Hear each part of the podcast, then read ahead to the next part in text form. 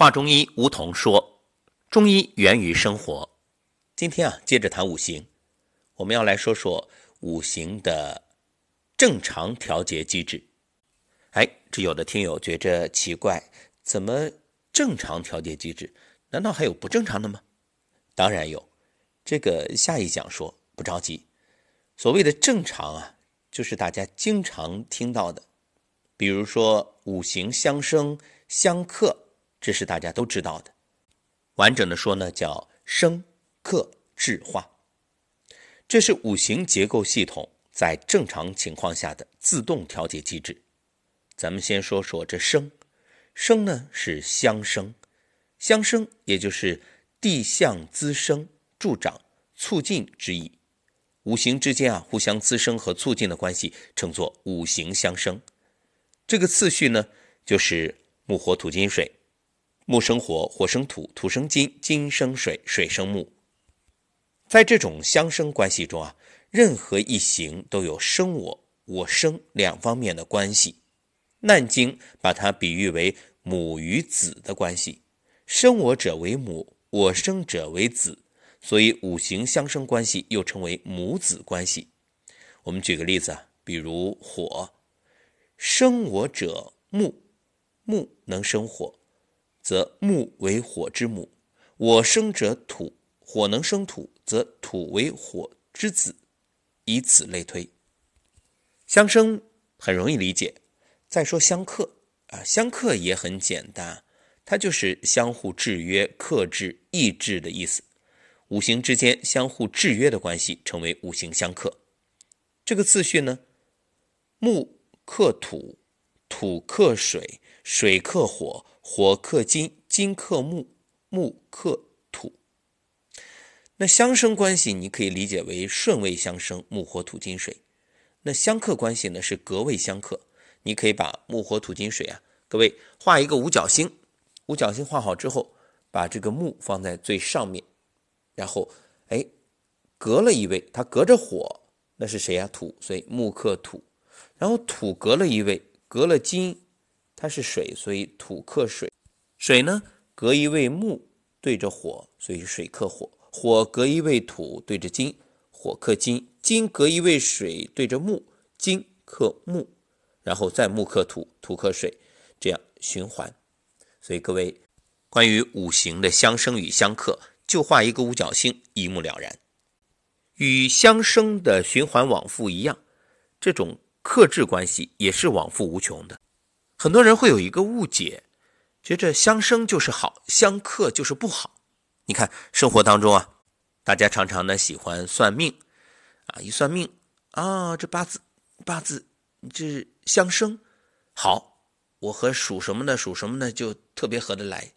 一说谁谁谁是克我的，这肯定是不好的。事实上，生与克就像英语一样，它没有好与不好，都有意义。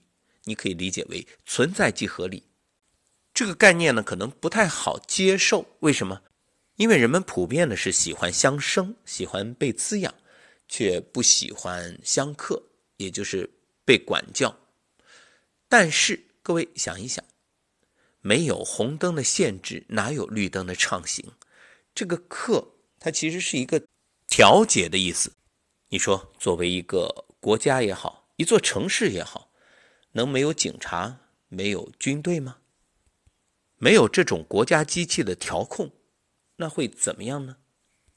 不要说没有了，就是这种作用稍微弱一点，那都会出问题。这场疫情，我们就可以看出来非常明显的这个克制作用的意义。如果没有这种管控，没有盘查，那任由发展。完全讲人权、讲自由的话，各位，疫情是失控状态，绝对不会有如此快的成效。当然，我说的是中国，所以现在大家都知道了这整个的形势，国内控制的很好，国外呢却快速的蔓延，甚至美国这样的地方啊，人人他不是说囤粮食，也不是说像欧洲囤厕纸。他囤枪支弹药，为什么？他就怕这克制不住，自己成为受害者。所以从这个角度来说，这枪支弹药它也是起到克制的作用，你能震慑别人对你有企图之心，对吧？你说这个克重不重要？重要。所以相生与相克没有说谁好谁坏这个概念。木得金敛，则木不过散；水得火伏，则火不过炎；土得木疏，则土不过湿；金得火温，则金不过收；水得土渗，则水不过润，皆气化自然之妙用。其实，在中药上就体现了相生与相克。各位想想，我们吃药的目的是什么？有些是要滋养的，有些却是要起到。克制作用的，所谓以毒攻毒，那这就是克制的意思。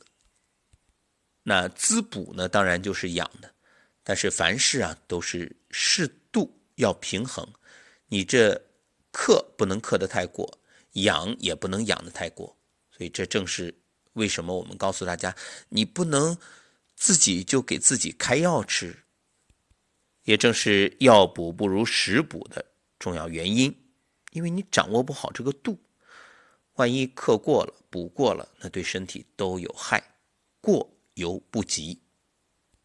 你看生活当中很多人会口腔溃疡啊，经常的这个上火啊，上热下寒，上实下虚，这就是肾水不能克制住心火而导致的。所以怎么办呢？手心搓脚心，哎，心火。与肾水相对应，它有两个穴位，一个是手心劳宫，一个脚心涌泉。这样呢，形成一种平衡制约，所谓的心肾相交，水火既济，那平了，然后你上身也不再容易上火发炎了，下身呢也不再腿脚冰凉了啊，两者相平衡。与相生一样，相克关系中，任何一行也都有克我和我克两方面的关系。《黄帝内经》称之为所胜与所不胜的关系，克我者为所不胜，我克者为所胜，所以五行相克的关系又叫所胜与所不胜。这个胜啊，就是胜过对方的意思。以土为例，克我者为木，则木为土之所不胜；我克者水，则水为土之所胜。以此类推，这就是。一个小男孩然后呢，旁边还有两个小男孩一个比他厉害，一个不如他。比他厉害的呢，那克他就是管教他，然后他呢又去管教另外一个呃不如他的，就是体力呀或者各方面嗯没有他有优势的。当然，这个管教不一定非得说是我要打你，他就是一种管理调教。一句话就是你得听我的。这个生活当中也很常见啊。你看，我们小时候玩，一个团队里面，一群小伙伴，总有这个说话最厉害的，也就是孩子王。哎，然后那别的孩子都被他调控。所以我们回到刚才那三个男孩来举例啊，就是我能调控的那个人，嗯，于我而言所胜；我调控不了，而调控我的那个人，那就是所不胜了。那么，在刚才所说的这些生克关系中啊，任何一行都有生我和我生、克我和我克这四方面的关系。比如这个木，生我者水，我生者火；克我者金，我克者木。这个很好玩，各位可以任意找一个来练习。这个呢，也可以帮助你更好的去记住，并迅速理清五行的生克关系。比如火。你看，生我者木，我生者土，克我者水，我克者金。好，说完相生与相克，咱们再来说质化规律。五行中的质化关系啊，是五行生克关系的结合。相生与相克是不可分割的两方面，没有生就没有事物的发生和成长。那没有克呢，就不能维持正常协调关系下的变化与发展，所以必须是生中有克，也就是化中有质，克中有生，就是质中有化。所以你看，我们有词语，一般生呢与化组词，克呢和质组词，因为它们是相近的，所以有生化这个词儿，也有克制这个词儿。你看，什么叫克制？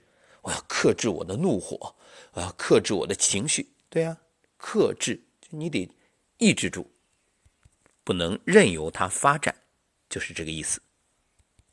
所以这生中有克，克中有生，化中有制，制中有化，相反相成，这样呢才能维持和促进事物相对平衡、协调和发展变化。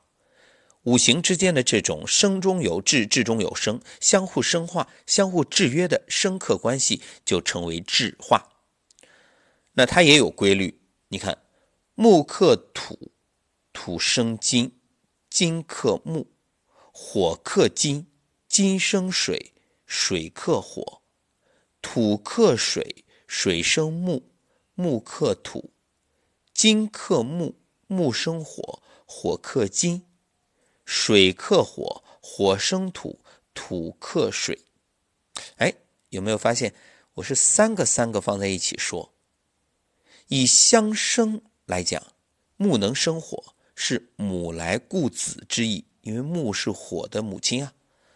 但是木本身又受水所生，这种生我我生的关系是平衡的。如果只有我生而无生我，那对木来说会形成太过。就好像收入与支出不平衡一样。另一方面，水与火之间又是相克的关系，所以相生之中又含相克，而不是绝对的相生。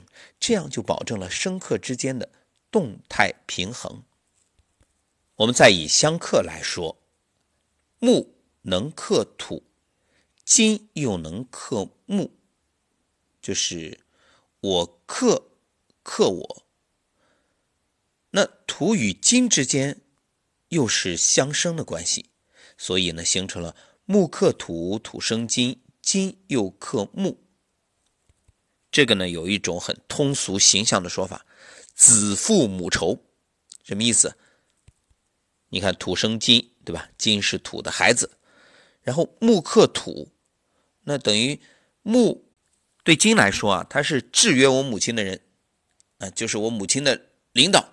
管我母亲的，那现在我来管他，啊，这是我替母亲报仇。说报仇有点严重了，其实就是我替母亲出口气，我能制约住他。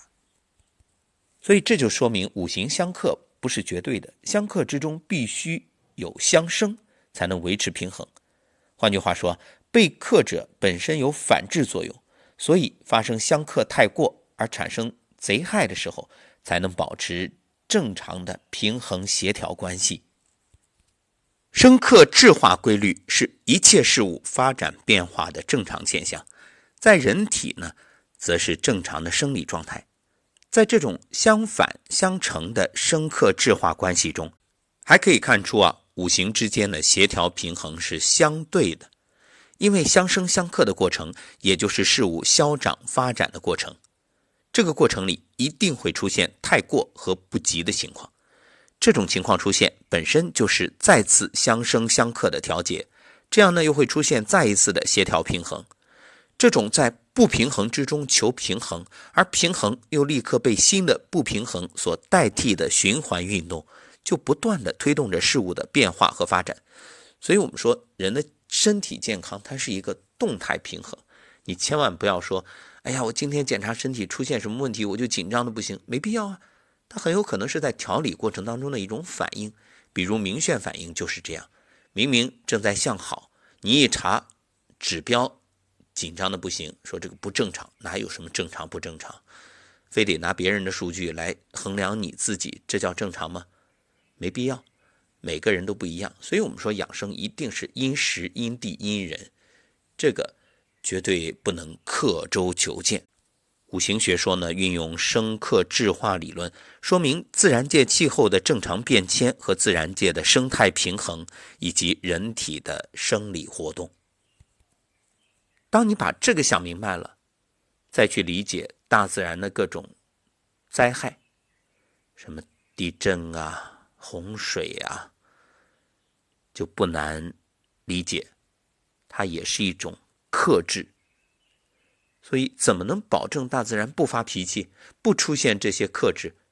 很简单呀，我们爱护环境、保护环境、敬畏自然，也尊重生命，让整个大自然保持一种和谐的、和平的状态就好了呀。所以，养生养生，以和为贵。好，那么下一讲我们就来谈谈五行的异常调节机制。